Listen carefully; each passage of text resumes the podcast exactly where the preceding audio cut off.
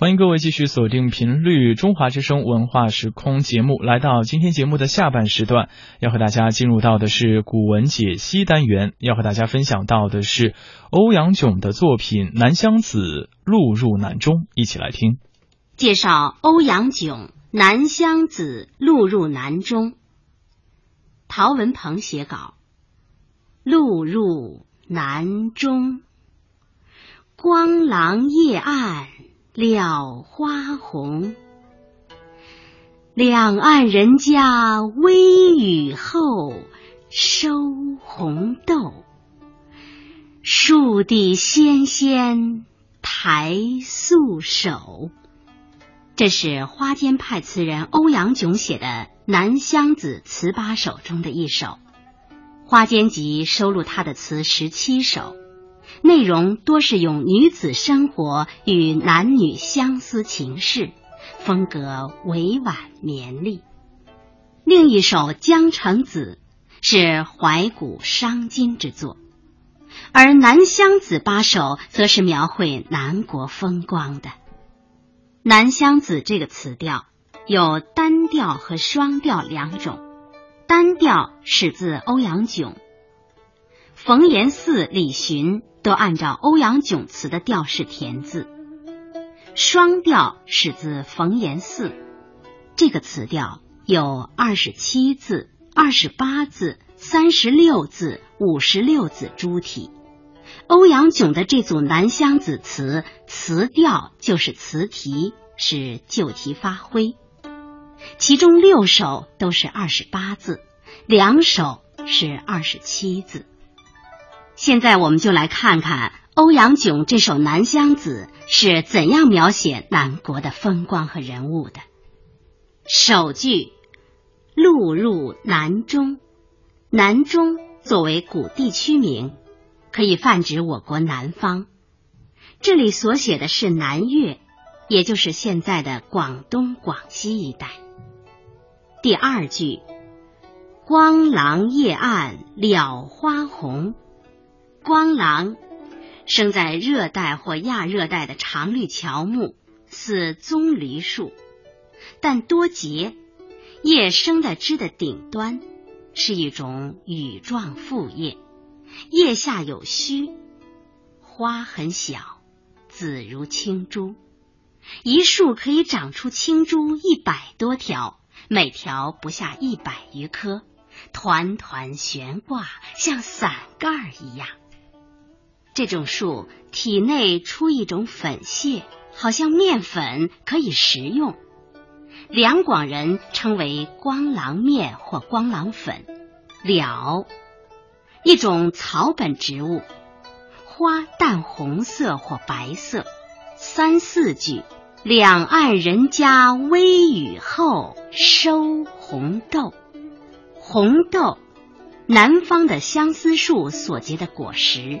又名相思子，略小于豌豆，颜色鲜红，历年不变，故名红豆。唐代诗人王维的相思诗：红豆生南国，春来发几枝。劝君多采撷，此物最相思。就是通过咏红豆写相思之情的。最后一句“树底纤纤抬素手”，纤纤形容女子的手柔美细腻。读这首词，我们仿佛同作者一道漫游于南岳的山川之中。从“两岸人家”一句来看。作者大概乘着一只小船，沿着蜿蜒曲折的河道行进。这时正是春夏之间，在南方，正是草木生长的最旺盛的季节，大自然显得生气蓬勃，色彩格外鲜艳。天刚下过一场细雨，雨住云开后，太阳又露出来了。天显得更加澄净蔚蓝，空气愈加清新湿润，弥漫着草木的芬芳气息。只见野地里四处开着淡红色的蓼花，一株株高大的光廊树耸立于蓝天之下，它的羽状复叶下垂着，非常茂密。在清波荡漾的小河两边，绿树浓荫之中，掩映着参差错落的竹篱茅舍。那是居住在这里的农家。就在这风景如画的环境里，我们忽然见到，在青翠欲滴的相思树的叶底下，露出一双双柔嫩洁白的手臂。哦，原来是穿戴着美丽的民族服饰的少女们，挎着竹篮子，正在喜气洋洋的采摘红豆呢。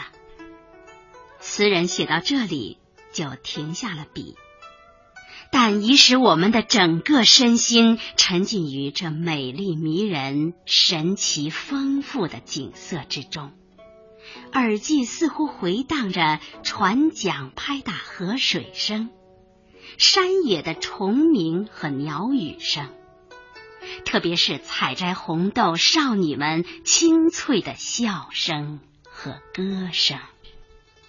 欧阳炯的这首《南乡子》词，用十分清丽自然的语言，把南国的风光描写的那样富于诗情画意。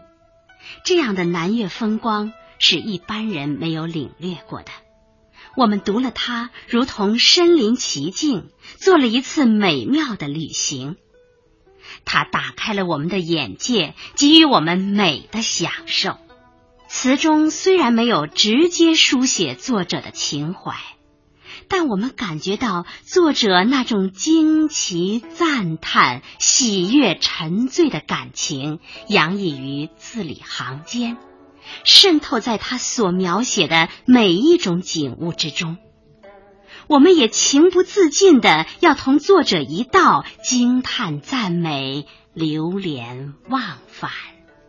我们读欧阳炯的《南乡子》词，还会嗅到词中散发出的一股浓烈的乡土气息。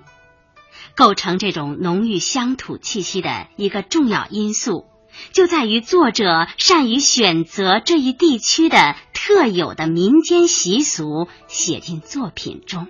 例如，这首词中所描写的光廊树和红豆。就是南越特有的两种植物，至今在海南还流传着“槟榔为酒，光廊为饭，食有面目，饮有酒花”的俗语。至于红豆，因为它有鲜红不褪的颜色和坚硬晶莹的品质，今天的广东、广西人还广为栽种。词中写了这两种植物，再配以微雨后收红豆的生活习俗，曲折蜿蜒的河流，河两岸的人家，南越的地方色彩便鲜明的表现出来了。更重要的是，作者并不是为了猎奇，为了一味的堆砌填色这些特异的乡土风物。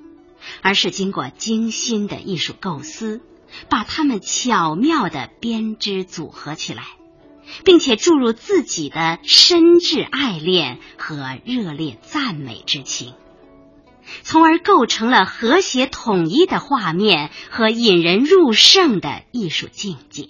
这样，这些南国的奇花异卉和民间风习便在词中活了起来。仿佛有了生命和灵气，使我们感到亲切有味道。又如他写的另一首《南乡子》词：“画个亭饶，锦花篱外竹横桥。水上游人沙上女，回顾笑至芭蕉林里住。”不仅准确的描写了南国乡村人家以锦花为篱笆，以竹为桥，屋前屋后多种植芭蕉的独特景色风习，而且更表现了生活在这一秀丽环境中的人。作者抓住在沙滩上行走的女子对人回眸一笑的镜头，把这位南国少女的热情、爽朗、活泼的形象写得栩栩传神。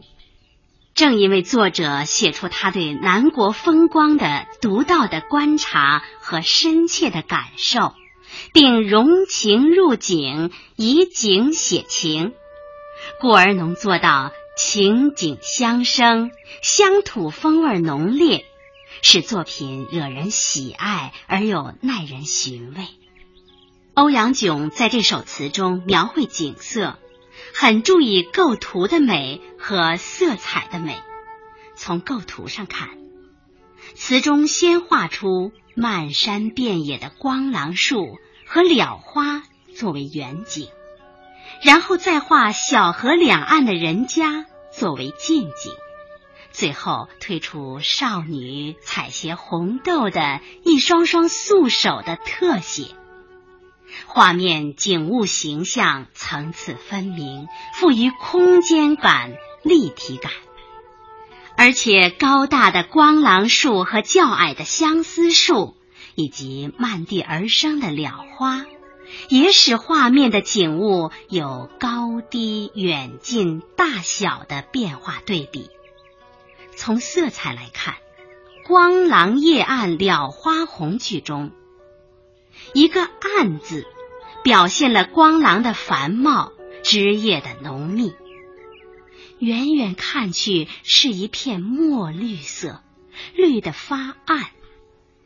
而暗绿的光廊叶又和淡红的蓼花、鲜红的相思豆相对照映衬，绿的愈暗，红的愈亮，而采摘红豆的少女的手臂就显得更皎洁白净。短短的几句，表现了多种色彩的对比和映衬，而且还表现出光感。及景物的明暗感觉，由此可以见出作者用字的精炼。如果把“暗”字换成“绿”字，尽管直接表现出红绿相映的色彩，但却传达不出光廊树的枝繁叶茂、浓绿如墨的特征，也就反映不出蓼花、相思豆的红。和少女手臂的白，从而使整个画面光和色彩的对比度受到影响。作者在这首词中不仅写景，更写了人。画面上的人物，除了乘舟进入南中的抒情主人公及作者自我形象外，还有收红豆的少女的形象。不过，作者画少女们没有画她们的眼睛，没有画她们的神采，只画了她们的一双双手。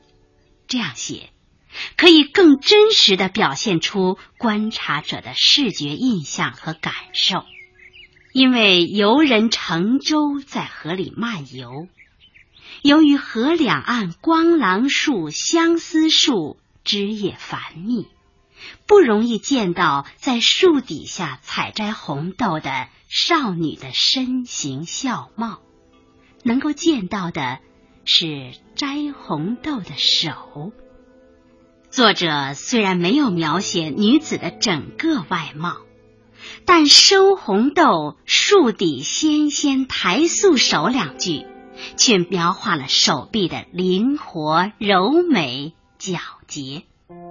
再加上作者把少女形象放在一个充满诗情画意的美丽环境中，读者从这一双双纤纤素手，可以想象和感觉到少女的美丽、健康、勤劳、活泼。因此，在这里画少女的手，就是在特定的环境中捕捉住了人物最突出的特征。这同样是传神写意的手法。如果说在这种情况下要写出人物的全貌，就会给人以浮泛浅露的感觉，失去含蓄蕴藉的魅力。这里顺便说一下，欧阳炯的八首《南乡子》有四首写了人物，而且都是描写少女。这些少女美丽开朗、热情活泼。作者总是先展现出一个风景如画的环境，再把少女的形象烘托出来，最后用一个精彩的特写镜头表现少女的一个典型动作，从而使他们的神情意态一一跃然纸上。除了这首词以“收红豆，树底纤纤抬素手”收结外，另外三首的结尾分别是：回顾，笑指芭蕉林里住；游南浦，笑倚春风相对语；霞衣窄，笑倚江头招远客。这些佳句都是全篇的画龙点睛之笔。过去人们总是把柔靡婉丽看作是花间集的风格。从总体来看是这样，但是花间集中的还有些作品显然不能归入这种风格之中。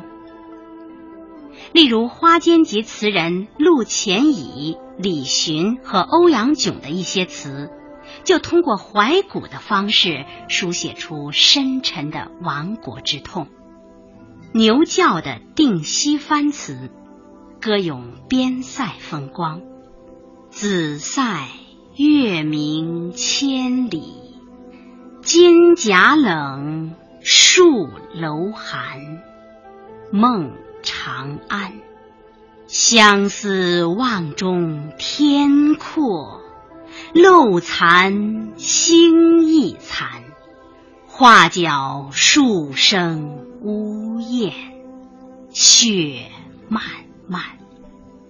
而毛文熙的《甘州变》也是一首咏边塞之作，字数显著加多，场景也比较宽阔，可以说是开北宋人歌咏边塞的先声。在这些词人中，欧阳炯和李寻则是最致力于描绘江南的山川风物、风土人情的。这两位西蜀词人。除了就地取材写了蜀国的风光之外，还大写南越的风物习俗。欧阳炯的八首和李寻的十首南乡子词，就是这方面的杰作。在他们的笔下，非常鲜明的表现了南越风光的拟以色彩和特有的情味。这里有海南如茵的嫩草。和红花艳发的石榴，有自怜金翠尾认得行人经不起的孔雀，有芭蕉林里的人家和夹岸荔枝红蘸水的美景。词中的少女已经洗去了脂粉，显出一种淡雅天然的本色美。总之。欧阳炯和李寻笔下的南国风光，意境新鲜优美，富于浓烈的乡土气息，在唐五代词中别开生面。这些作品同唐代诗人宋之问、张九龄、柳宗元、李德裕等人的一些反映岭南风情的诗歌一脉相承。都是能够开阔人们的视野的不可多得的杰作，这就是欧阳炯和李寻在开拓词的题材领域方面所做出的贡献。关于欧阳炯词的风格，清代词论家邝周颐在《汇风词话》中说：“欧阳炯词艳而质，质而愈艳。”行间距离却有清气往来，他的评论颇有见地。我们赏析的这首《南乡子》词，就鲜明的体现了这种艳丽而又质朴、富于清新气息的艺术风格。下面把这首词再朗诵一遍：路入南中，光廊夜暗了花红，两岸人家微雨后，收红豆。树底纤纤抬素手。刚才介绍的是欧阳炯《南乡子·录入南中》，陶文鹏写稿。